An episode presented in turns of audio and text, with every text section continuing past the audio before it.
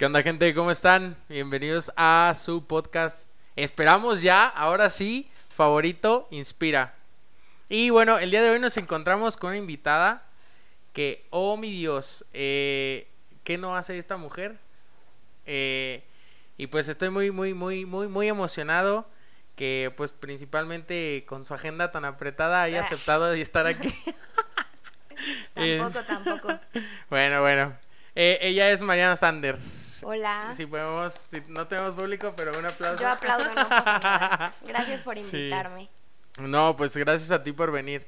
Y pues les voy a contar un poco de todo lo que hace Mariana. Mariana toca saxofón alto, soprano, guitarra, ukelele, Sí. The Voice. Ah, Eso no es un instrumento. Bueno, sí es un instrumento. Este, pero quise mamonear ahí un poquito. Pero canta muy bien. Y sobre todo es licenciada en artes plásticas, un artista plástico. Todavía no, pero ahí voy. Ya Bueno, casi. está en proceso. Un semestre y medio más y ya me puedes decir licenciada. Perfecto, me parece muy bien. Pero lo que nos llama la atención de, de Mariana en todo esto, pues es sobre todo que también yo la conocí en ciencias químicas para variar Pues sí. y pues también es una desertora, pero una desertora para buscar sus sueños. ¿Qué a nos veces puedes es comentar? bueno desertar. Sí, yo creo que sí, a a veces es bueno desertar. Cuando ya no eres feliz, hasta de una relación tóxica, yo creo. Obvio, sí, también es bueno. Muy bien. Este, y bueno, pues yo quisiera empezar, este, pues esto se hace, un podcast básicamente es como una, una plática, pero sí hay como unas preguntas que quisiéramos hacerte para que pues nuestra audiencia, nuestro público, te conozca más, sepa más de tu vida, este, también tu proceso de, de cambiarte de carrera, este, sobre todo también que se puede vivir de ser una artista plástica, que ese pedo que luego dicen los papás que te vas a morir de hambre, Sí, claro, la típica Es- frase. es una mamada. Completamente.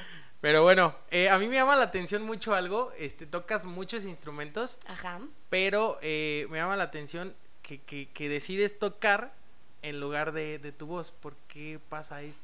Mm, la verdad siento que es algo más como de seguridad en mí misma, o sea, como que cuando toco un instrumento siento que tengo más control que cuando es mi voz, o sea, siento que en mi voz se nota mucho más cuando estoy nerviosa, es más fácil que, no sé, se me salga un gallito o lo que sea, y cuando estoy tocando, pues lo siento como un escudo, o sea, incluso cuando canto me gusta estar tocando la guitarra o el ukelele al mismo tiempo, porque me siento como más segura, o sea, siento que tengo el control por completo y si solamente estoy cantando como con acompañamiento, me siento como un poquito dependiente de todo lo demás y no como si yo tuviera el control completo, no sé si me explico bien. Entonces, digamos que quieres que, bueno, no sé.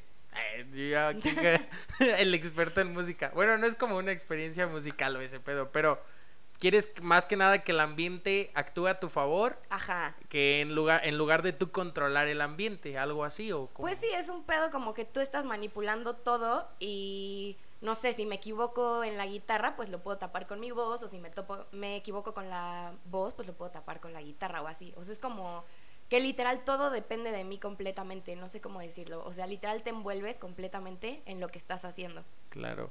De hecho, se me hacía muy cagado que ahorita fuera de cama hablábamos de que a mí se me hace muy cagado que se te resbale un dedo en la guitarra. Ajá. ¿Cómo se te resbala un dedo en la guitarra o no sé? Pues te pones nervioso, te suda la mano y ya valiste madre. Ok, muy bien.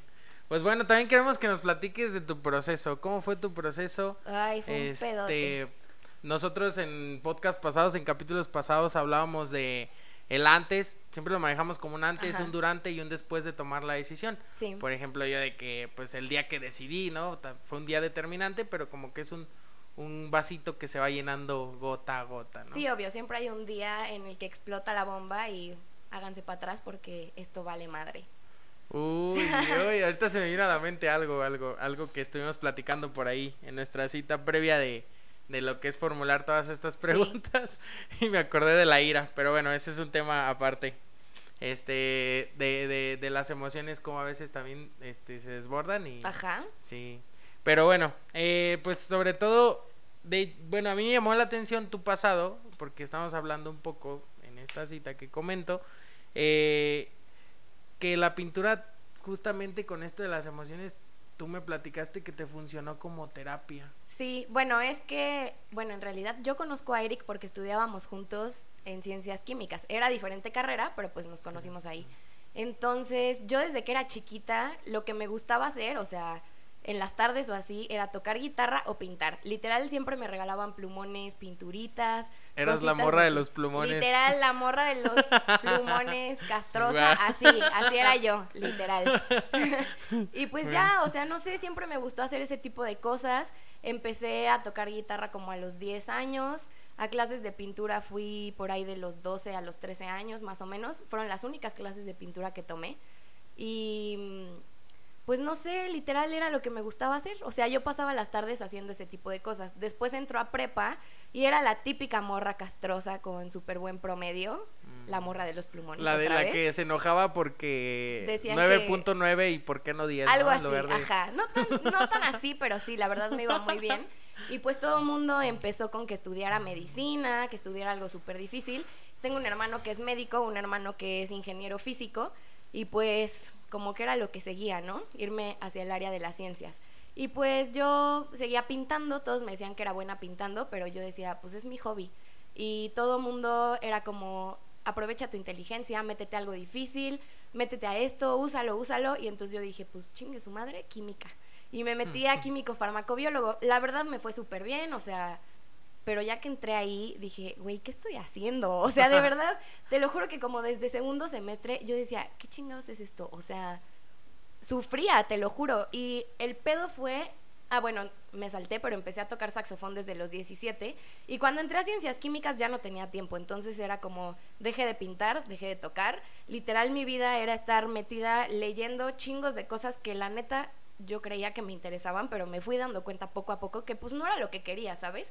Mi vida no, no quería dedicarla a estar haciendo cosas en un laboratorio, que no me molestaba, pero no me apasionaba. O sea, me empecé a dar cuenta que todos los, o sea, mis compañeros estaban súper apasionados, encontraban un pinche bichito en una muestra y era de, güey, no mames, o sea, por esto el paciente tiene tal síntoma y por eso le pasa tal y el fármaco este le va a ayudar y la bioquímica y la chingada y yo era de, güey, me vale madre, o sea, lo entiendo, pero no me interesa, ¿sabes? O sea, estaba por estar realmente.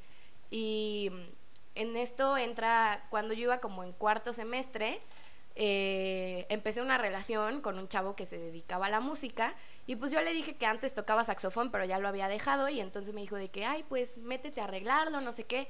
Fui a arreglarlo y el señor que me arregló mi saxofón me dijo que me quería dar clases. Entonces me empecé a meter en eso y yo iba a clases a ciencias químicas, tú sabes que es una chinga estar en ciencias químicas porque pasas horas ahí, no tienes tiempo de nada. Hay algo que me da la atención Mariana es la experiencia de alguien a quien sí le iba bien en la carrera. Pero, sin embargo, me llevé un recurso porque me cagaba, pero pues sí, ahí, Pero yo, por ejemplo, yo sí tengo la experiencia de que, pues sí me la pasé echando desmadre y pues sí reprobaba. Pero a Mariana, eso es lo curioso, o sea, lo que quiero que también entienda la no gente. No me iba súper bien, pero la pasaba. Pero pasabas, yo no pasaba un chingo de extraordinarios, títulos, recursadas. Sí, sí, sí. Claro que me llevé un extra y un título, pero pues no pasa nada, o sea, ahí seguía. Porque aparte mi mamá me decía, es que espérate a que llegues como al área específica de tu carrera, porque pues al principio es como tronco común. Y yo decía, bueno, igual cuando ya llegué a las cosas de farmacia y así, pues ya me empieza a mamar. Pero ya que llegué a eso, dije, güey, ¿qué estoy haciendo? O sea, de plano, no, no es lo mío, no me gusta, estoy sufriendo un chingo. Te digo que aparte iba a mis clases de saxofón. Y pues mi maestro estaba casado con una señora que aparte es artista plástico. Entonces como que me empecé a empapar de toda esa cultura. Y me empezó a entrar el, puta, quiero hacer eso. O sea, yo quiero pasar mi vida como estos señores que literal se dedican al arte. Y pues claro que no es una vida fácil, pero yo tenía esa pinche espinita. Y llegó un día, me fui al Pal Norte en 2017. Ajá. Yo fui en 2019. Escuché tu podcast y ahí decías que fuiste el año pasado. Es muy, muy, buen, concierto. Porque está muy variado, muy variado. Sí, está padrísimo. Sí. Entonces yo venía de regreso de ese examen, digo, de ese concierto y tenía examen al día siguiente de bioquímica. Y te lo juro que venía manejando en carretera y en eso piso San Luis y dije, puta, mañana tengo examen. no mames, o sea, me cambió completamente el humor, me empecé a estresar, me puse así de que iba a llorar, así, una desesperación que decía, güey, no quiero, porque me tengo que aprender los aminoácidos y tengo que saberme las rutas metabólicas y lo que sea. Y neta yo decía, güey, no quiero, o sea, neta no quiero que sea El mañana. efecto ciencias químicas, ¿cómo influyen tus emociones? Sí, aparte yo soy la típica súper perfeccionista, entonces todo tenía que salirme como quería que saliera, pero no quería, entonces era un estrés constante horrible y neta yo ya no podía. Y ese día llego a mi casa y decido ponerme a estudiar para el examen del día siguiente. Y mientras estudiaba llega mi mamá y me dice, a ver Mariana, ¿por qué estás en un lugar en el que sabes que no quieres estar? Todo mundo se da cuenta que no eres feliz. Tú, o sea, porque yo soy la típica que digo, ay, soy súper huevuda y hago lo que me gusta y aquí nadie me va a decir qué hacer y shalala. Y me dijo, ¿por qué dices que eres así y no lo estás haciendo? Si de verdad no quieres estar ahí, pues agárrate los pantalones y salte, pero ¿por qué te estás haciendo mensa? Entonces, de verdad en ese momento dije, puta, claro, dejé de estudiar, dejé todo a medias, cosa que me costó muchísimo porque te digo que soy súper perfeccionista y así. Sí, Al día claro. siguiente tenía el examen, llegué, me senté, la maestra me da el examen y le digo, no, no lo voy a presentar. Se lo regresé, me salí, me dijo, no, a ver, vamos afuera, vamos a platicar. Me salí y le dije, ¿sabes qué? Perdóname, o sea, no me gusta, no quiero, no es la vida que quiero seguir, a la chingada. Estoy harta. Esto La es neta, épico, sí, es estuvo súper fuerte y ya me salí del examen y yo ya estaba haciendo el servicio social, ya llevaba la mitad, llevaba todo ese semestre, iba en sexto semestre cuando me salí. Eh, lo hacía en el laboratorio de análisis instrumental. Fui y me metí con la maestra con la que lo hacía, que era Marisela. Y llegué y le dije, maestra, pues muchas gracias por todo, pero ya la chingada, o sea, ya no quiero, o sea, Pero perdón. ya estoy hasta la madre. Sí, y me salí y fui con el tutor el mismo No quiero, día. no quiero terminar como usted. No, o sea, qué padre que les apasione, pero a mí claro, no. O sea, no, respeto muchísimo a los químicos, qué chido, neta, que les guste, que les apasione, no era lo mío. O sea, yo me estaba haciendo pendeja, de verdad. Entonces, después de ir con ella, fui con mi tutor y le dije, ¿sabes qué? Me, quiero- me quiero dar de baja. Y el güey, ¿por qué? ¿Qué pasó? Le platiqué y me dijo, ¿sabes qué? Ni te voy a intentar convencer. Vamos con el rector. Fuimos y le dijo, dale su título parcial, así ya eres como técnico, Técnico laboratorista, en- ajá. Me dio mi título, bueno, se tardan en procesarlo, Como ¿verdad? tres meses. Pero literal, o sea, el día que dije a la chingada, fue a la chingada y me doy de baja y nadie me va a convencer de hacer lo contrario. Ya estoy hasta la madre, ya no puedo, explotó la bomba, ¡pum! Y me salí. Pero ahí entré el pedo porque me salí como en abril y entonces pues todas mis amigas seguían en escuela, tanto mis amigas de prepa, o sea, de toda la vida, mis amigas de la universidad y yo en mi casa encerrada que dices, güey, te entra una pinche depresión, o sea, la gente te pinta que el salirte de carrera es algo súper bonito y qué padre y te vas a dedicar a lo que quieres. No mames, es horrible. O sea, te entra una pinche depresión que dices, güey, dejé mi futuro. Porque claro que yo venía pensando todo el tiempo que iba a ser una química y que iba a tener tal y que me iba a dedicar a la chingada. Y en ese momento volteas a los lados y, dices, qué vergas hice. Y ya no hay vuelta atrás porque ya me di de baja. Entonces, Sí. pues chingue su madre de a ver de qué te agarras, ¿sabes? Entonces empecé a ver así de que, pues, ¿qué estudio? Claro que lo primero que pensé fue como, pues, música o artes Yo, plásticas. yo te quiero, o sea, me encanta que tu carrera, o sea, tu carrera, la, la carrera que actualmente estudias, Ajá. al principio era un hobby, porque pues nos cuentas Sí, que sí, desde, sí. desde la desde la secundaria, primaria, ya tocabas siempre- instrumentos, siempre dibujé ya, y tuviste, solo me llama mucho la atención que solo de los 12 a los 13 tuviste una clase de pintura. Ajá. Pero ¿cómo decides cambiar un hobby por tu carrera o, o la cosa? Pues es bueno, que, ajá. digamos, la profesión a la que te, o a lo que te quieres dedicar toda tu vida, ¿no? Como decíamos en el podcast que era, pues, hacer lo que te gusta y además te paguen, no sé si... Sí, sí, sí. si en la, en la Pues es que es un pedo y claro que entra el tabú de la gente y así. Y yo de verdad decía, güey, puedo estudiar lo que quiera. O sea, si quería me podía meter a leyes, me podía meter literal a lo que yo quisiera, podía estudiar una ingeniería, lo que quisiera. Siento que tenía las capacidades para hacerlo, pero el pedo era pensar, ¿qué me va a hacer feliz? O sea, porque no es solamente que pueda hacerlo, sino que me pase lo que me pasaba en los laboratorios, que decía, güey, a estos güeyes les apasiona. Yo quiero estudiar algo que neta me vaya a apasionar. Aquí me entra algo bien cabrón y era algo en lo que no había pensado. Pero mi mamá me decía, una vez que alguna vez que llegué todo estresado, Ajá. llorando, llorando literal a mi casa. Eso hace ciencias este, químicas. Eso, hace ese es el efecto ciencias sí, químicas. literal. Eh, llegué llorando con mi mamá y le dije, es que no puedo. Y me dijo, no te exijas, o sea, es el, lo, lo que, lo que puedes dar. Pero hay algo bien curioso, ella me dijo, esto no va a ser siempre. Pero ahora que lo pienso con todo lo que estamos comentando, Ajá. es, pues sí va a ser siempre porque si me gradúo, digamos que termino la carrera, Te vas me a dedicar a eso pues me voy a pues no dedicar a gusta, esto y claro. pues yo no quiero este no porque le estoy yendo como al nivel de estrés en mi vida, porque pues actualmente en la empresa pues Es creo que, todo hasta- estresa, o creo sea, que no hasta me estresa pensar. más, pero Claro. me estresa más, pero es algo que lo hago con gusto, o sea, es un estrés que dices cuando resuelves ese problema en el trabajo, dices, ah, cabrón, soy chido. es que ¿no?". tienes que escoger qué estrés es el que quieres vivir. Sí. Ajá. Y te digo que a mí me empezó esa cosita. Yo seguía en mis clases y decía, güey, como que esto me está llamando, me está llamando. Y empecé a buscar escuelas de arte y escuelas de música. Y la neta, yo solo pintaba cuando tenía una crisis existencial. O sea, literal, me peleaba con tal persona, cortaba, me pasaba un pedo en mi casa, lo que sea, y agarraba un pinche papel y hacía una pintura o un dibujo, lo que sea. Pero entonces ahí te digo, entré en una pinche depresión que era como constantemente entrar en este pues estado creativo que para mí era nada más como un O desahogo. sea, en esa depresión ni siquiera pintabas, ¿o sí? Pues un poquito, Sí, como que ajá. literal el día que me salí hice un cuadro, de ese sí me acuerdo. Bueno, no fue un cuadro, fue como pues una pinturilla por ahí. Sí, wow. Pero, o sea, como que eran esas cositas y justamente el maestro con el ¿Te que puedo estaba, preguntar qué claro. tiene ese, esa pintura? O sea, ¿Qué es? ¿Qué es? Es ¿Qué con- un águila volando sobre unas montañitas y así. Un- Todo tiene significado, Sí, todo tiene Pero significado. lo haces sin pensar, o sea, son cosas que salen. Y pues ya, eh, te digo, mi maestro me dijo, si tú entras a estudiar música, porque yo empecé a buscar conservatorios y cosas así, pues yo te voy a dejar de dar clases porque obviamente pues si ya lo estudias como una licenciatura, pues mi curso ya no, o sea, mi técnica es muy diferente, ya no te va a servir. Si quieres estar aquí, chingón, pero pues no lo puedes estudiar como Oye, licenciatura. algo, algo que nos estamos brincando un poco y que pues también te lo pregunté. Me encanta que, o sea, que tus papás eh, tienen hijos como en todas las áreas, ¿no? Ajá, como pues sí, médico, más o menos. eh, el otro es ingeniero físico y Sí. todo. Entonces aquí la pregunta es, ¿tú ibas a hacer QFB? Claro, porque pues era ciencia, Sí, ciencia sí, es claro, ciencia, ciencia, ciencia, ciencia.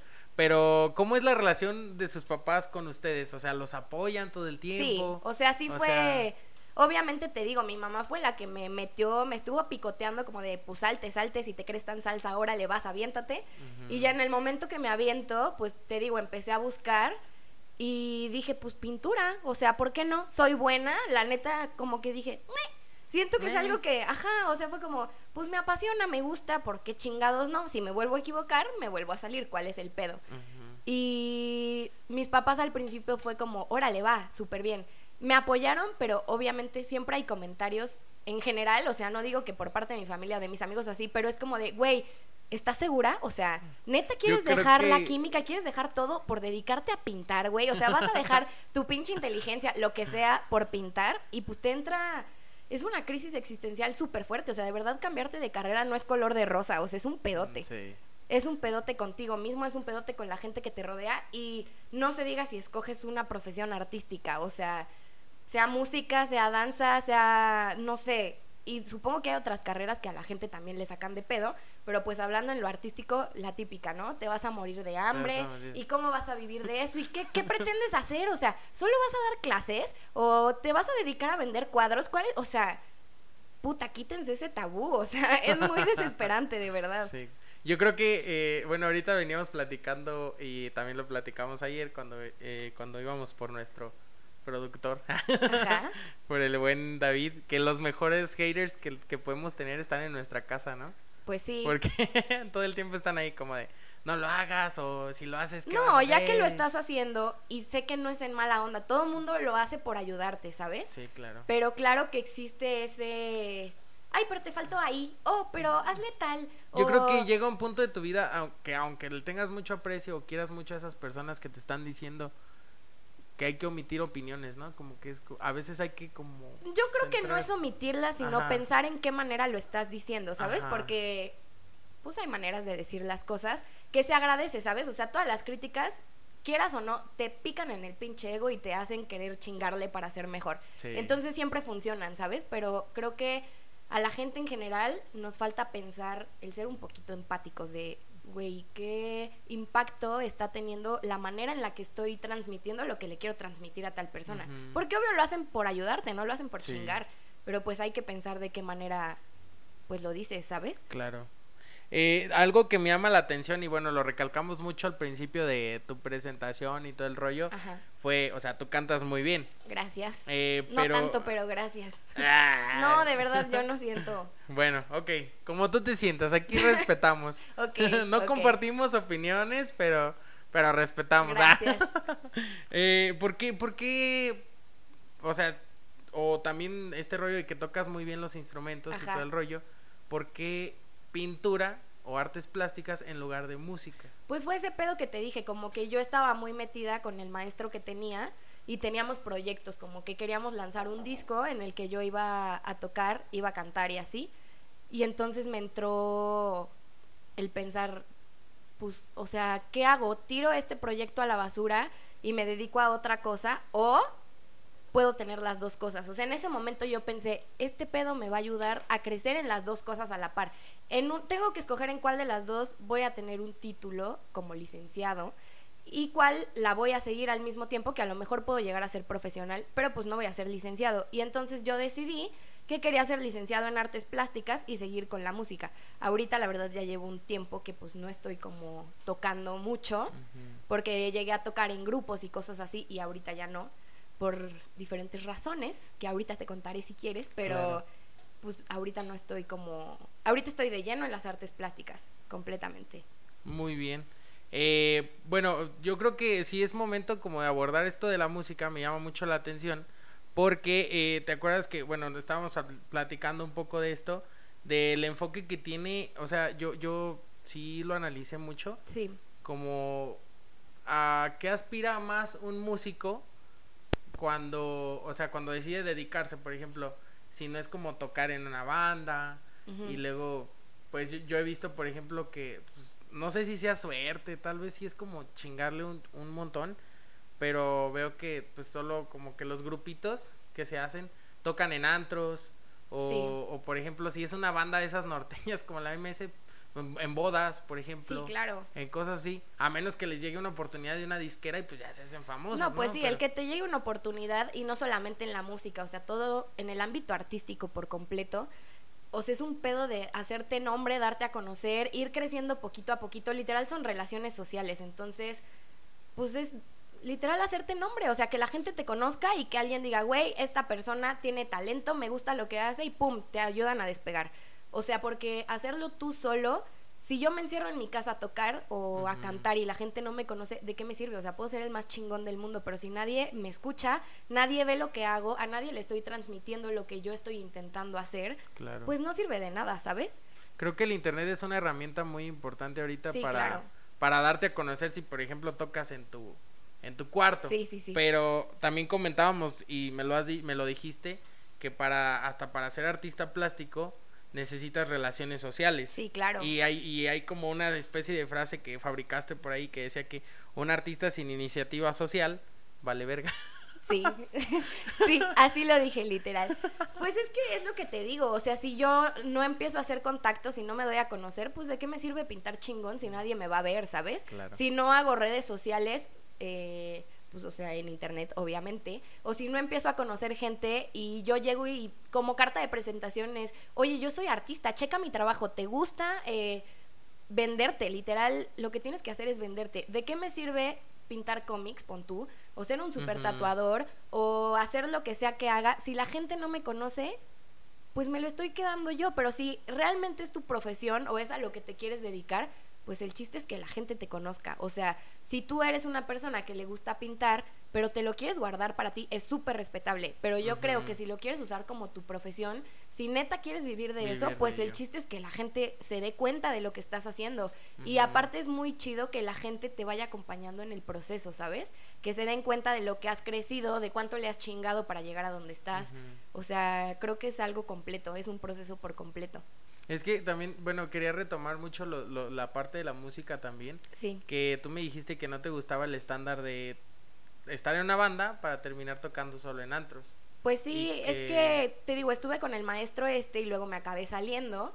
Y después de que me salí, me sale la oportunidad de tocar en un grupo que tocaban como en antros, en fiestas, cosas así. Ajá. Buscaban a una mujer saxofonista. Claramente Ujú. no hay muchas mujeres saxofonistas. Yo vi el anuncio y dije, "Ay, chingue su madre, ¿por qué no?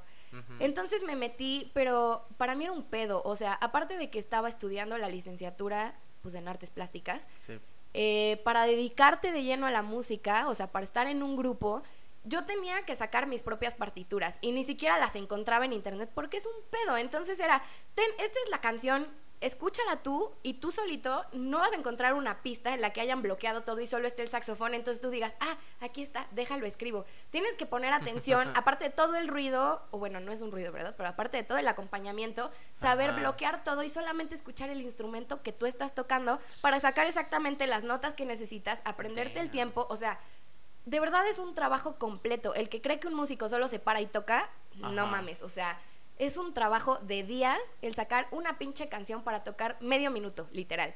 Entonces, para mí era súper complicado decir, ok, déjame siento toda una tarde para sacar dos canciones y luego llegaba y me decían, no puedes usar partituras y yo tengo el vicio del que no puedo tocar si no estoy leyendo. Entonces me empezaba a paniquear y luego aparte como era un grupo para tocar en antros o en fiestas o así, obviamente quieren que las mujeres pues vayan vestidas con topsito, con ropa pegadita, con faldita.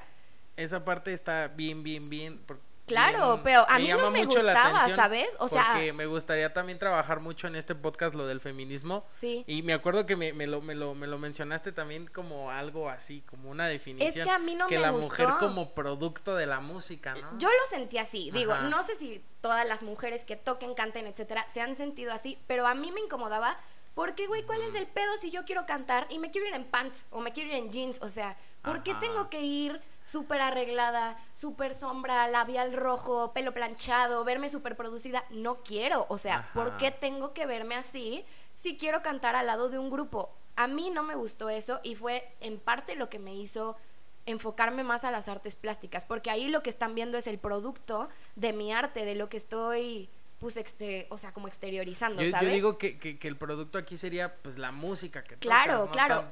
Digo, es diferente por el enfoque, ¿sabes? O sea, también me metí a un grupo que era para antro. Si me hubiera metido, si me hubiera metido a un conservatorio, ajá, una orquesta, hubiera sido algo completamente diferente. Pero yo decidí que ese no era el enfoque en la música que yo quería. O sea, simplemente para mí no estaba chido tener que chingarle buscando las partituras de una canción que yo tenía que sacar y después que no pudiera usar mi, mis notas porque me lo tenía que aprender todo y luego super arreglarme y ser como el centro del show junto con la otra chava que estaba en el grupo, no me gusta, o sea, habrá mujeres que lo disfrutan, yo la verdad no lo disfruté, no es mi enfoque y no es lo que quiero pues proyectar, ¿sabes? Entonces decidí que por ahí no iba y lo dejé, pero lo chido es que lo intenté, ¿sabes?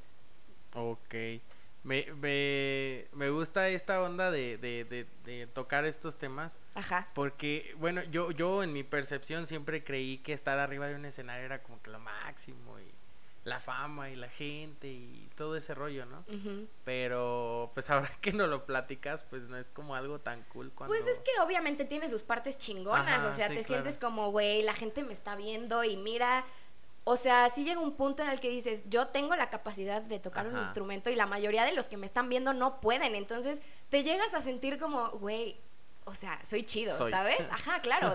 sí, tienes algo que te distingue de las demás personas y es muy padre, pero pues siento que cada quien tiene su enfoque. O sea, como a mí tal vez no me gustó esa onda, pero me gusta mucho cantar en misas, pon tú, y me gusta conectarme por esa parte de la música. Habrá gente que su giro es completamente estar en un escenario y le gusta, no sé, hacer show y traer minifalda y enseñar, y, oh, qué chido, o sea, qué padre que encuentren en eso lo que les apasiona. Para mí no fue. Y creo que también hay que darse cuenta que pues hay personas que lo disfrutan y qué chido, o sea, está padre encontrar cuál es tu enfoque y que lo puedas vivir, ¿sabes? Ok. Porque en Inspira, sobre todo, o sea, las, sabemos, por si surge por ahí algún hater o algo así, Ajá. que las opiniones son por, personales. Sí, claro. Personales, entonces. Sí, por eso digo, hay gente a la que le gusta y qué padre, pero yo personalmente, pues claro. Son personales porque luego surge ahí como de, ah, están diciendo puras pendejadas. Ajá. pero me vale. Entonces, eh, bueno, también nos estabas comentando que te dedicabas a dar clases. Sí. Este, ¿qué es lo que, bueno, porque en qué momento se torna tanto como hacer pinturas para mí, o, bueno, creo que en algún momento también surgieron como pedidos, ¿no? Sí. Pero, ¿por qué? O sea, ¿cómo fue tu acercamiento a dar clases de pintura? O Pues es que realmente yo, todos los trabajos que he tenido han sido dando clases, o sea, empecé desde chica como dando asesorías, no sé, típico de matemáticas, de X cosa. Después ayudé a chavas que querían entrar a estudiar, no sé, carreras, entonces me decían que si les ayudaba, las ayudaba a Ah, estudiar. Después estuve en un colegio de aquí de San Luis dando clases de guitarra extracurriculares un semestre y después, pues por ciencias químicas, claramente tuve que dejarlo. Claro. Después trabajé en una empresa que dábamos clases de ingeniería para niños y ya que, que ¿Cómo, ¿Cómo le das clases de ingeniería a los niños? pues les enseñas robótica, o sea, era Ajá. con Lego y entonces después medio programaban, digo, el programa ya estaba hecho, pero fingen que programan, pon tú, y entonces ya hacen Es sus que me, me da risa porque digo, ni cuando estás ya, cuando ya eres mayor y estás ya Sí, en la carrera, estás ingeniero, seguro de, claro, claro. de estudiar ingeniería, o sea, Sí, está o les me enseñas, no atención. sé, Ajá. un puente de gomitas con palillos y entonces les enseñas qué estructura aguanta más. Cositas así, o sea, como para que se vayan interesando pues en esa área, ¿sabes? Acercando. Típico que las mamás quieren que sean ingenieros y pues los meten en ese Ah. tipo de clases. o para que se entretengan, para que hagan experimentos. También les ponía experimentos como de química, de física, cosas así. La neta estaba muy padre, pero los niños no son mi, mi cosa favorita Sí. en la tierra.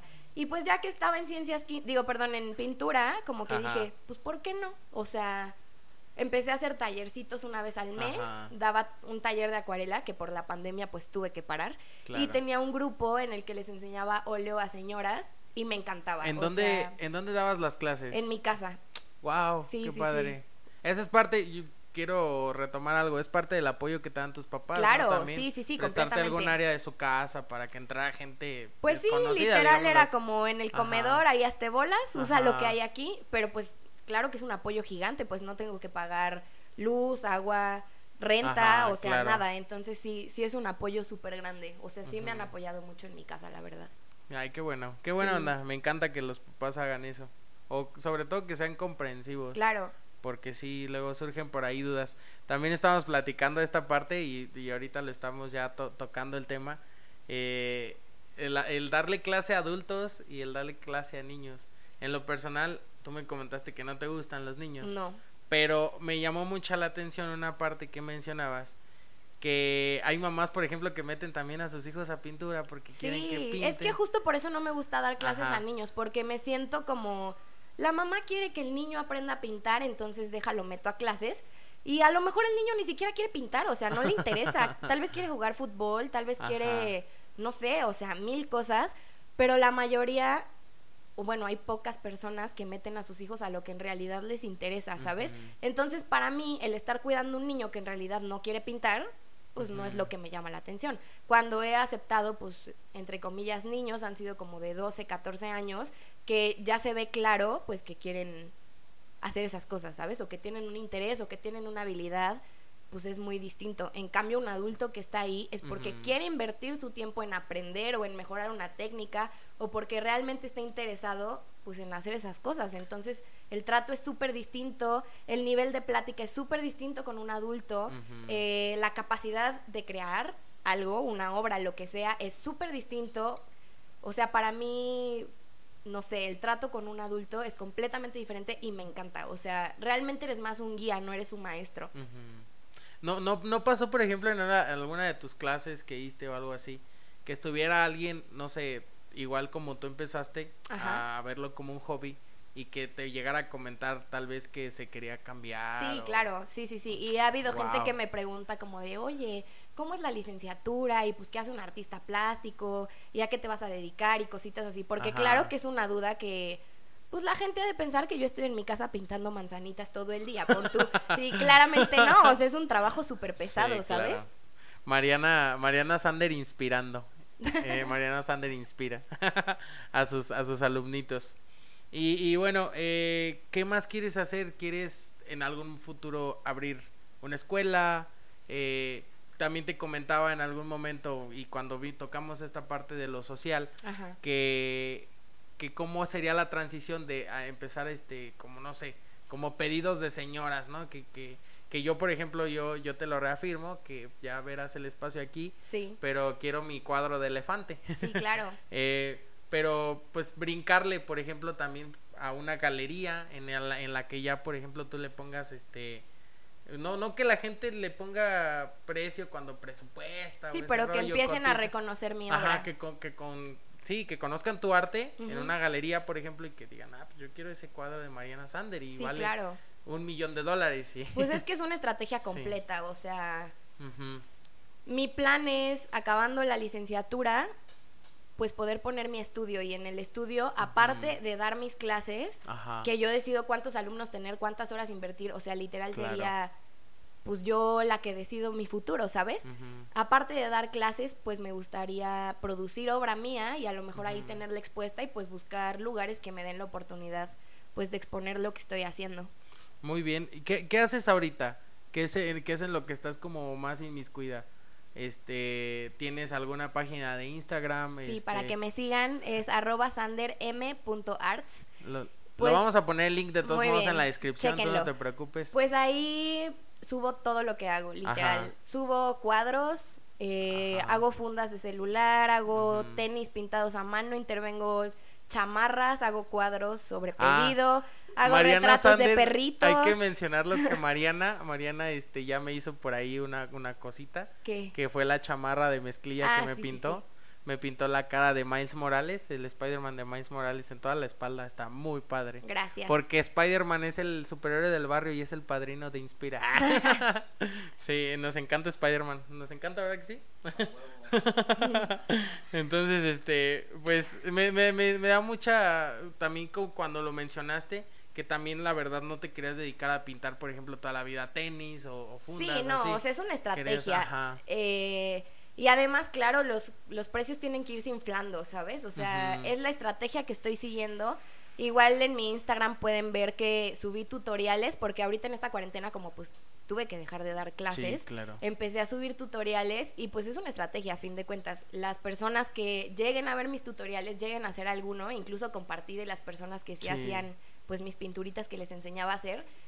Pues hay muchas personas que me han buscado y me dicen, oye, cuando pase la pandemia quiero tener clases contigo. Entonces, todos son estrategias, pero yo quiero llegar al punto en el que diga... Ya tienes tu, tu, tu nicho de, de, de seguidores, Sí, como claro, lo sí, sí, sí. ¿no? Y se los agradezco fieles. muchísimo a todos los que me siguen y me apoyan siempre. De verdad hay gente que, wow, o sea, siempre está atrás de mí dándome ánimos, diciendo, pues que lo que hago vale la pena y de verdad, porque, o sea, ser artista es tener dudas constantes y no piensen que todo es color de rosa y qué padre me dedico a pintar y ya soy súper chida y wow, la neta no, o sea, es estar viendo todo el tiempo gente que pinta mejor que tú, gente que toca mejor que tú, que sientes que no estás avanzando, pero en realidad Ajá. sí avanzas, o sea, llega un punto en el que tienes tantas dudas de lo que estás haciendo, pero esa gente que está atrás de ti y que te está pinches aventando, o sea, y que te da la nalgadita de, güey, órale, sí puedes, síguele, dale para arriba. La Nunca pensé que fueras a hacer todas estas cosas, pero qué chido lo que estás logrando, o sea, de verdad,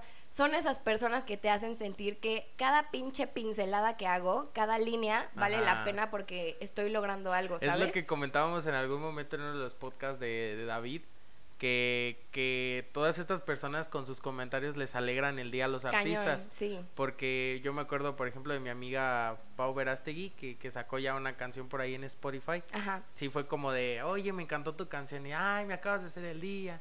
Entonces es ahí donde yo siento que a un artista le encanta eso. Pues es que el arte es compartirte, valorado, ¿no? o sea, Ajá. literal, hacer arte es Wow. abrirte completamente Ajá. y que la gente vea qué hay adentro de ti, o sea. Incluso si me piden que les haga, no sé, un retrato de su perrito, pues ahí va una parte de mí, ¿sabes? O sea, Claro. de verdad todo el trabajo de una persona que se dedica al arte, no sé, escultura, pintura, música, incluso arquitectura, lo que sea, o sea, todo lo que estás viendo, lo que estás tocando, lo que estás sintiendo, porque incluso es intangible a veces, pues es la persona, o sea, son sus sentimientos, es lo que es. Entonces, pues creo que a la gente le falta valorarlo un poco, la verdad. Claro. Eh, yo, yo ahorita, por ejemplo, eh, la, la de la pandemia nació Inspira. Eh, tú, a lo que entiendo, incrementaste en seguidores Sí. y fieles seguidores y muchas felicidades por eso. Gracias. Eh, ¿Cómo más te ayudó la pandemia? ¿Cómo sentiste? Porque eh, al principio, en los primeros capítulos, comentábamos que la pandemia, pues sí fue muy triste para muchas claro. personas, muy difícil. Por ejemplo, en el, en el pasado yo comentaba que a mi tía le decía, si no puedo salir ni siquiera unas alitas, yo me quiero morir. Sí, sí, sí. Sí, pero pues también yo veo que, que salieron muchos proyectos de, de, de esta, de esta sí, pandemia. muchísimos. Mucha gente como que conectó consigo mismo. Desgraciadamente hay gente que conectó negativamente y hasta se suicidó. O hay gente que, que de tanto estrés le dieron paros, pero hay gente que conectando consigo mismo, como fue mi caso, eh, pues nació Inspira. Pues yo Eh, también siento que sí, o sea, para mí también fue un momento en el que dije, a ver, estoy sola, o sea, Sí. no hay nadie al lado de mí que me dé la manita y me vaya a salvar. Todo lo que yo haga es para mí y empecé a buscar justo esas estrategias pues para darme a conocer, ¿sabes? Para hacerme nombre, para que todo lo que haga valga la pena, o sea, incluso esos tutoriales, te digo, la verdad pasé por etapas muy difíciles en la cuarentena. Obviamente, como todas las personas, pues vives, no sé, a lo mejor una depresión o ansiedad. De verdad, yo nunca había tenido ansiedad y la pandemia me mató, o sea, horrible.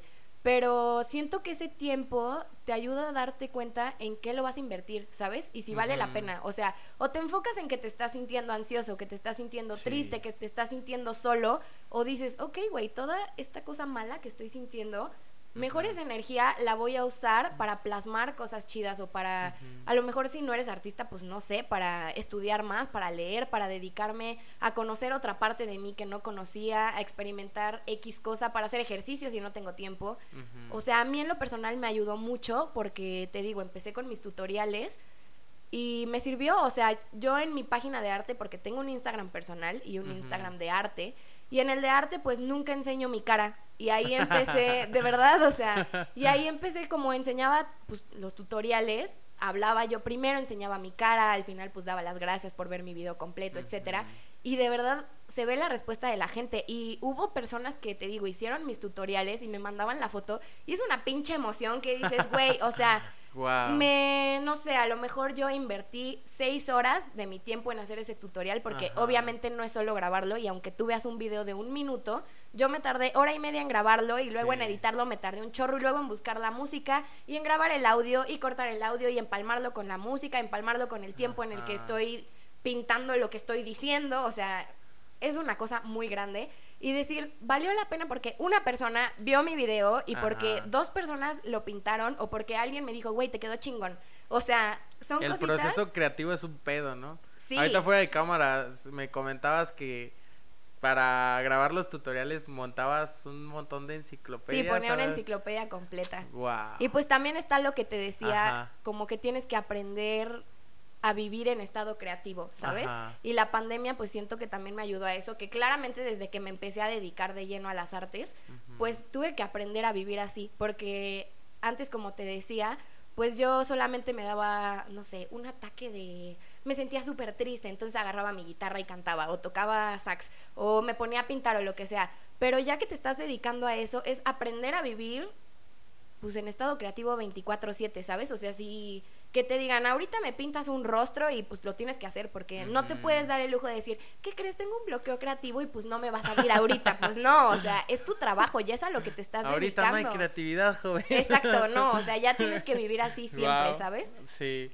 Eh, De hecho, ese, ese era- era los puntos que queríamos tocar. ¿Cómo es la disciplina siendo artista? O sea, ¿cómo te disciplinas? ¿Cómo se organiza tu día? ¿O cómo es el día de un artista? Es muy más como- pesado, o ¿Sí? sea, lo puedes ver en mis ojeras. Eh, No, pero la verdad sí, Se nota, banda. Se nota. No, pero de verdad Sí. hay, hay veces que no paras, o sea, y no te puedes dar el lujo de parar porque, por ejemplo, pues yo sigo en la escuela, entonces tengo que hacer, no sé, cinco cuadros, tres esculturas, más Ay, aparte Dios. me pidieron unos tenis, me pidieron tres fundas de celular, me pidieron una chamarra, alguien me pidió un retrato, entonces no te puedes dar el lujo de decir, ay, hoy tengo flojera y me voy a acostar a ver la tele, o sea, todo el tiempo tienes que estar pues invirtiéndolo, ¿sabes? Igual y te, no sé, yo me canso de un cuadro y lo dejo a la mitad y me paso al otro y me canso de ese y me regreso al otro y luego me voy a otro. O sea, de verdad, todo el tiempo tienes que estar pues haciéndolo. Parece muy bonito y mira el cuadro que logré, pero la gente no se da cuenta que a lo mejor en un cuadro yo me tardé un mes. O sea, Wow. no es cosa de... Me senté y me salió, ¿sabes? O sea, sí hay y aún mucho- así te esfuerzas mucho porque yo recuerdo que cuando te llevé la chamarra yo dije, no, pues yo, yo mismo te lo dije, o sea, Sí. lo que te tardes, no importa. Ajá. Pero no, me la tuviste, creo, pasa un día y al Pues día- sí, porque tienes que aprender a, pues a organizar tu tiempo, Sí, ¿sabes? O sea, hacer prioridades, Ajá. a ver en qué te tardas más, en qué te tardas menos. Ajá. Y pues sí, aprender a ser eficiente. O sea, esto literal es de chingale y dale y todo el tiempo tienes que estar así. Y ahorita esto, ahorita lo otro. Y a mí me pasaba mucho que siento que las personas no entienden que pintar es un trabajo, ¿sabes? Es como, ay, güey, ¿por qué no vas a salir conmigo? ¿Por qué no sales a echarte un café, un cigarro conmigo? Solo, solo estás pintando. No manches, o sea, pintar es una chinga, de verdad. Suena muy romántico, pero pues no es tan romántico, ¿sabes? Sí. Obviamente a mí me encanta y no lo cambiaría por nada y de verdad vale la pena las desveladas, vale la pena todo lo que he hecho, pero pues sí es una chinga, o sea, y disciplina necesitas tener si lo quieres hacer tu profesión, si lo haces como hobby, pues está padrísimo. E incluso puedes tener un talentazo y todo, pero sí siento que para vivir de esto pues necesitas chingarle y no hay de otra. Y claro que te guste, o sea, es lo mismo, no voy a estar estudiando ciencias químicas, si no me apasiona, pues para qué dedico todo mi tiempo a esto, pero pon tú ahorita para mí el dedicar 10 horas de mi día a estar pintando diferentes cosas, sea un encargo o sea algo que yo decidí pintar o sea una tarea, lo que sea, para mí vale la pena porque pues Re- es lo que quiero hacer. Retomamos la frase que decíamos hace rato, es el estrés que tú quieres vivir. Exacto. Al final de Sí, sí, cuentas. sí. Oye, y, y, y también estaba bien, bien genial esta parte de, de ser artista todo el día, 24/7. Ajá. Pero ¿qué haces cuando te llega inspiración para un trabajo personal? O sea, de que no sé, digamos que como ya no lo dejaste claro, no te la pasas acostada o algo así. Ajá. Pero digamos que estás dándote un descanso de 10 minutos y en ese en esos 10 minutos llega la lucidez y es como, demonios. Pues lo ¿Qué es lo que aplico. Generalmente, no sé, si estoy acostada y me entra, Ajá. me paro y me pongo a hacerlo. Ajá. O sea, porque... O no te pasa, por ejemplo, que estés pintando un cuadro y se y, Y se me ya ocurre algo de Ya otro. sabes qué le vas a, o sea, como que se te llega la idea de qué hacerle al otro. Ajá. ¿Te pasas en ese rato al otro o cómo le haces? Depende, Ajá. porque si se me va a secar o si estoy en un punto crítico, pues me tengo que esperar. Pero hay veces que lo anoto, o sea, Mm. y muchas veces sueño cosas y las anoto y después ya las hago. O se me queda la ideita, no sé, se me ocurre, voy a pintar un elefante, entonces busco una foto de un elefante, le doy un screenshot y así ya cuando abra mi celular me acuerdo que tenía esa idea y pues la aplico, ¿sabes? Pero sí hago como una serie pues de recordatorios para acordarme de lo que quiero pintar, de lo que quiero crear, etcétera. Ok, y de ahorita que hablábamos de toda esta cuestión de valorar tu trabajo, Ajá. de, de que en un futuro, pues, ojalá que sí, que, que tus cuadros estén en una galería y los compre un Gracias, millonario. ojalá que sí. Cómprenme, por favor, si tienen dinero. Aunque sea una funda de celular por el, por lo pronto, porque sirve para todo lo que. Claro. Para todo el futuro. Compren que- cosas hechas a mano. Sí, es, es, es muy padre. A mí mi chamarra me encantó. Ay, gracias. Sí. Luego la presumes. Ajá, sí, no, de hecho sí la voy a volver a subir por ahí en una historia Muy así. bien. Igual y tomamos una foto con todos los, los, los invitados, ahorita me la pongo y nos tomamos la Va. foto de, de que Mariana Sander estuvo in the house. y, y bueno, en cuáles casos este pues un artista se puede dar su taco porque ¿Te acuerdas que, que estábamos platicando como la diferencia entre los pedidos y los trabajos Sí. personales? Sí, sí, Porque sí. los trabajos personales, pues sí, dices, pues yo me tardo un mes, no sé. Pero hay una señora que tal vez, las señoras luego son muy Sí, problemáticas. quiero en dos semanas Ajá. un retrato y, oye, Ajá. tengo mil cuadros en espera, no me puedes decir Sí, que así de claro. rápido. Sí, no, pues la verdad siento que es más como, pues a lo largo de tu carrera artística o de tu vida, pues te vas dando cuenta a qué te vas inclinando, ¿no? Es como cualquier, un médico, pues que se da cuenta que quiere ser, no sé, ginecólogo o lo que sea, pues te va a decir no te voy a revisar los pies, soy ginecólogo. Lo puedo hacer, pero no quiero. Entonces, si yo decido que quiero ser retratista o que me quiero dedicar al pop art, no sé, un ejemplo, y alguien llega y me dice, oye, ¿me haces una, cari- una caricatura de Box Bunny? Pues yo me puedo, o sea, yo tengo el derecho de decir, güey, no quiero pintarte un Box Bunny, o sea, no llevo tanto Un tiempo. violín de esos de las imágenes de Claro, tierra. o sea, ¿por qué si llevo tanto tiempo estudiando que voy a pintar eso? Claro que lo puedo hacer, pero no quiero. Y tengo el derecho a no, decirte que no lo quiero pintar, ¿sabes? Y la gente claro. lo tiene que entender y lo tiene que aceptar. O sea, si no quieres, no lo vas a hacer. Oye, ¿y cómo lidias, por ejemplo, también con la gente como de que se me hace caro o cosas así? Pues al Es- principio Es, que hay sí. gente que definitivamente no valora tu trabajo. No, claro, y también te entra el... Al principio la gente que te compra o que es tu público, pues son tus amigos o tu familia, y entonces te entra el issue como de, ay, pero ¿y si le cobro mucho? No, pues mejor le bajo el precio, le voy a cobrar la mitad. No, pues de todas, o sea, de todas formas le sigo ganando un La poquito. típica frase de por ser para ti. Claro, pero, o sea, ¿sabes qué? yo cobro esto, ¿me lo quieres pagar? Chingón. Si no puedes, se te hace caro, lo que sea, puedes buscar en otro lugar. Yo estoy consciente de que tal vez no tengo la mejor calidad, pero sé que lo que te estoy ofreciendo, pues vale el precio que te estoy poniendo. Si para ti no es así, pues está muy amplia la puerta, ¿sabes? O sea, suena muy Búscate feo. al que te haga tu caricatura de Box Bunny. A y- tu piolín de o- 200 ajá, pesos, pues sí, o sea, si no lo quiero 200 pintar. No pues sí, o sea, llega un- es que es un problema, o sea, te digo, el ser artista es una lucha constante con tu ego y el saber, ahorita a lo mejor sí cedo a pintarte, no sé, un Deadpool, aunque no es lo que quiero hacer en mi vida, pero pues es un escaloncito que a lo mejor me conviene hacer para que la gente me conozca y si con un Deadpool jalo a 30 personas que van a ver mi Instagram y de ahí se me quedan 5, que es porque neta les gusta mi arte real, o sea, Ajá, sí, lo que claro. yo estoy plasmando, pues Sí, pues yo creo que un güey se mete, ve, ve la página y es como, ah, güey, no Claro. solo pintó un, eh, un, un Deadpool, perdón, o sea, mira, tiene un cuadro de, no sé, de los retratos que Sí, luego sí, sí. tienes. Aunque hay tiene gente que se va porque buscan solo tenis, ¿sabes? O sea, es que te tienes que dar cuenta que hay mercado para todo y que yo, no, yo no solamente soy una página de fundas, ni es mi tirada, o sea, a lo mejor claro, ahorita claro. lo estoy haciendo, pero va a llegar un punto en el que en mi Instagram voy a eliminar todas las fundas que alguna vez hice, voy a eliminar todos los tenis porque ya no va a ser mi tirada, ¿sabes? O sea, ya voy a sentir que llegué a un punto artístico en el que solamente la gente que se quiera quedar va a ser porque le gusta mi arte real, o sea, lo que de verdad me quiero dedicar y lo que quiero plasmar. Y si no te quieres quedar, pues qué pena, pero es lo que quiero, ¿sabes? Es como si fuera mi Instagram personal, si te caigo bien chingón, sígueme y si no, ni modo. O sea, Sí, sí, sí. por eso te digo que es un problema de ego constante, porque es, pues esto es lo que hago y esto es lo que soy y para esto le he chingado. ¿Te gusta? Qué padre, si no te gusta, perdóname, pero pues eso soy, ¿sabes? O sea, es estar expuesto completamente 24/7 y que te puedan criticar hasta un puntito mini ah, o un cuadro, un mural, lo que sea. Entonces sí siento que es como, pues es difícil, la verdad. ¿Te acuerdas que me comentaste que, que luego la gente, es, es lo que me, me encanta de, de analizar a los haters? Ajá. que yo siempre lo he dicho, un hater es una persona que te va, por ejemplo, del podcast, es una gente que te va a criticar sentado en su sillón sin hacer nada, ¿no? Ajá. O cosas de ese tipo, ¿no? Y a mí me llama la atención que tú comentabas que a veces hay gente que mira tus cuadros y dice como que el ojito está raro, como Sí, que la mano claro, está y da rara". coraje, es como de, güey, a ver, intenta pintarlo tú, o sea, ni con un lápiz has de poder, ¿por qué me estás criticando? Pero te Sí. digo, también es lo que te decía hace rato, pues tienes que aprender Ajá. que todos los ojos ven diferentes una pintura, entonces Ajá. pues a lo mejor sí me quedó raro, pues ni modo, así me salió, ¿sabes? O sea, y a lo mejor la siguiente le chingo un poquito más para que no me quede raro el ojito, pero sí es pesado porque es como, ¿por qué me estás diciendo esto si tú no lo puedes hacer?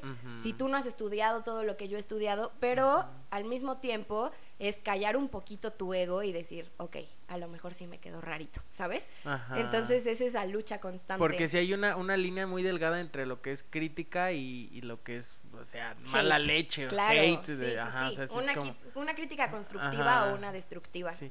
Por ejemplo, a mí me dijeron mucho que pues al principio me faltaba como estructura, como guion. Ajá. Eso sí lo acepté. Pero, por ejemplo, eh, hay un tema muy renuente ahí como con las groserías. Que está muy pelado el podcast. Y yo sí, ahí sí les digo, o sea, yo la verdad, o sea, principalmente les digo, si no quieren un podcast con groserías, hagan el suyo. O sea, neta Pues está sí, en la o libertad. sea, si tú estás creando, Pero- pues tú Ajá. decides cómo hacerlo. Pero yo siento que yo en un podcast sin decir groserías o algo así, como que no me sentiría yo y tendría que estar rebuscando mucho como palabritas Y y, no se sería vería muy sincero. fingido. Ajá. Exactamente, sería muy fingido y no sería sincero. Sí. Entonces no estoy como, no soy pro de esas cosas, ¿no? Y bueno, ya pues queremos conocerte más un poco como persona. Me acuerdo que cuando te visitamos por ahí, eh, pues notamos que tienes un zoológico en casa. Un zoológico Sí, completamente. Y son súper amables sus perros, sus gatos, o sea, te hacen sentir como que eres también parte de la Ay. casa. Y tienes el agaporni, todo el rollo. Y me acuerdo que, que estabas platicando y me decías que te definías como una persona hippie o que, ah, o, o bueno, desde el principio hemos estado hablando como en el podcast como de las, de las cuestiones de que no, no eras normal, que porque eras una niña que pintaba, que Ajá. tocaba, pero cómo andan tus estándares de la normalidad, porque sí tuvimos una plática ahí como de De las ¿quién- etiquetas, ¿no? ¿Quién dice, no? Que, que no es normal alguien Claro. que pinta. O que alguien que en lugar de estar, por ejemplo, ahorita que está de moda este TikTok, no sé, que un niño que en lugar de estar grabando TikToks esté jugando, no sé, mm, esté este, ajá, o no sé, o esté entrenando fútbol Sí, sí, o sí. yo qué sé, ¿no? O algo así como tú, por ejemplo, un niño que esté dibujando cómics, por ejemplo. O hay, por ejemplo, raperos que dicen que desde niño escribían letras, ¿no? Y que digan, no, pues este, este niño no es normal porque no graba TikToks, pero está escribiendo letras de canciones, ¿no? Claro. Entonces, pues yo, yo sí, como que entramos ahí en un debate, Sí. pero como que al final llegamos a un acuerdo porque es como de, güey, ¿quién define que un niño que pinta no es normal al lado de un niño que graba TikTok? Es que porque hay que todos dejar los las niños etiquetas. normales están grabando TikToks. Sí, claro. O sea, el estar pensando, así tiene que ser una persona y tal y tal. O sea, por. Si yo quiero ser así y si yo quiero pasar mi vida pintando lienzos o pintando paredes o tocando una guitarra y que nadie me escuche o subirme a un escenario y vestirme como me quiera vestir y ser famosa, es mi problema. O sea, ¿por qué la gente tiene que ser tan entrometida? ¿Por qué les tiene que importar si me gusta hacer esto, si me gusta hacer lo otro? Yo te dije que soy medio hippie. Medio hippie. Porque, pero pues, que no te definías como hippie. Exacto, o sea, por- porque pues la gente obviamente te señala, ¿sabes? Y es como, ay, le gusta pintar, le gusta el arte. Le gusta andar de descalza. animales, Me gusta estar descalza, siempre estoy descalza, o sea, a lo mejor no me la paso súper arreglada o en tacones, Ajá. cosas así. Y para la gente eso ya es ser hippie, o me gusta el ska, pon tú, Claro. me gusta el reggae, me Ajá. gusta música que a la gente a lo mejor... No soy de estar escuchando reggaetón todo el tiempo en mi casa, que me gusta, claro, Ujú. pero a lo mejor la música que escucho pues no es normal, entre comillas, porque la gente ha dicho cuál es la música normal, pero como todas esas partes de la personalidad, pues son lo que te definen, ¿sabes? O sea, ¿por qué tengo que seguir una etiqueta y decir, pues como te lo dije, porque fue inconsciente, ¿sabes? Creo que soy medio hippie, bueno, pero tal vez no. O creo que soy rara, pero tal vez no. O sea, ¿por qué? ¿Por qué tengo que seguir esos estándares, ¿sabes? Sí, claro. Y yo, yo creo que hay mucha gente que, que realmente está en esa normalidad, pero porque está atrapada, ¿no? Claro, y no te das cuenta que estás por- envuelto en eso hasta que das el Sí. salto y dices, güey, estuve tantos años viviendo algo que no quería vivir en realidad. O que no era lo que yo era. O Sí, con gente que a lo mejor... Es que el problema es, creo, que buscamos empatar completamente con un grupo de personas. Y en realidad nadie va a empatar nunca. O sea, a mí me pasaba eso, como que decía, ay, a lo mejor en este grupito no me siento bien porque tengo gustos diferentes, pero con las personas que tengo gustos parecidos, pues no me gusta que a lo mejor son más introvertidos y yo soy muy extrovertida. O sea, nunca vas a estar al 100 No. con nadie. O sea, nunca va a haber una persona que empate completamente contigo. Entonces hay que dejar de pensar que tienes que encajar en algún lado, porque no es cierto. Y existe también, por ejemplo, ahorita que lo comentamos y lo comentábamos también, de, de las amistades, o sea, las amistades sin- sinceras, cómo te aceptan tal cual como Claro, eres, y te apoyan y te apoyan un chorro. Y a mí me, me hablabas de un grupo de amigas que tienes por ahí que, que dices, no, pues este, aunque a pesar de que era la niña que pintaba y Sí, todo, claro. como que- y yo te decía, pero realmente, pues yo creo que esos son los amigos que valen, ¿no? Porque- Sí, los típicos que cada quien se Ajá. dedica a cosas diferentes, pero que ahí siguen y que te apoyan. Y si toco un día, van a estar mis tres amigas para aplaudirme o mis seis amigas, Claro. las que sean. O sea, de verdad dices, güey, esta es gente real y que vale la pena, ¿sabes? Sí. Yo creo que nosotros, bueno, cuando llegamos a estas edades que ya tenemos, no somos viejos, nada viejos, pero sí llegamos como a esa, a esa onda como de las más vale como la calidad que la cantidad. Claro. Y, y, Y hay gente que te encuentras ya cuando, o sea, pon tu gente que yo conocí, ya que había vivido todo mi proceso de cambiar, pues de lo que me iba a dedicar o así, y que te conocen así y te aman un chingo, y la gente que está acompañándote en el proceso también, o sea, creo que hay que valorar esos dos tipos de personas, los que te acompañan y se quedan, y los que te conocen ya siendo así de pinche raro. Y, y se siguen quedando, ¿sabes? Y te apoyan de todos modos, o sea, Sí. es padrísimo. Claro. Y pues bueno, yo creo que pues no, no nos queda más que agradecerte No, el estar aquí con nosotros, el darnos la oportunidad de, de pues de entrevistarte hasta cierto punto, de que compartas estos momentos con nosotros y pues sobre todo pues que nos compartas tu sabiduría, tu experiencia, porque Pues no mucha, pero... Pues, ahí vas, ahí es lo vas. que hay. Muchas gracias. sobre todo el que te hayas atrevido, el que pues de alguna manera estés rompiendo paradigmas por Sí. ahí. Me encanta mucho el tema y en algún momento estaremos invitando como a un nicho de feministas y quisiéramos tal vez que la gente opinara aquí abajo si que si quieren que Mariana Sander vuelva para comentarnos todo esto, esta parte del feminismo en lo que es la música y cómo está estandarizada la mujer en, en, la música. Pues sí, pero igual, o sea, como que es en general, ¿no? Siento que no solo es la música, también tal vez en las artes plásticas, o sea, en la sociedad por completo. O sea, sí es un problema, pues ser mujer, la verdad. Pesa, pero sí. En este país yo creo. Bueno, no sé, creo que estamos en un momento de la historia muy importante. Una amiga psicóloga me lo decía. Estamos en un momento muy importante porque somos una generación que lo está cuestionando todo. Sí.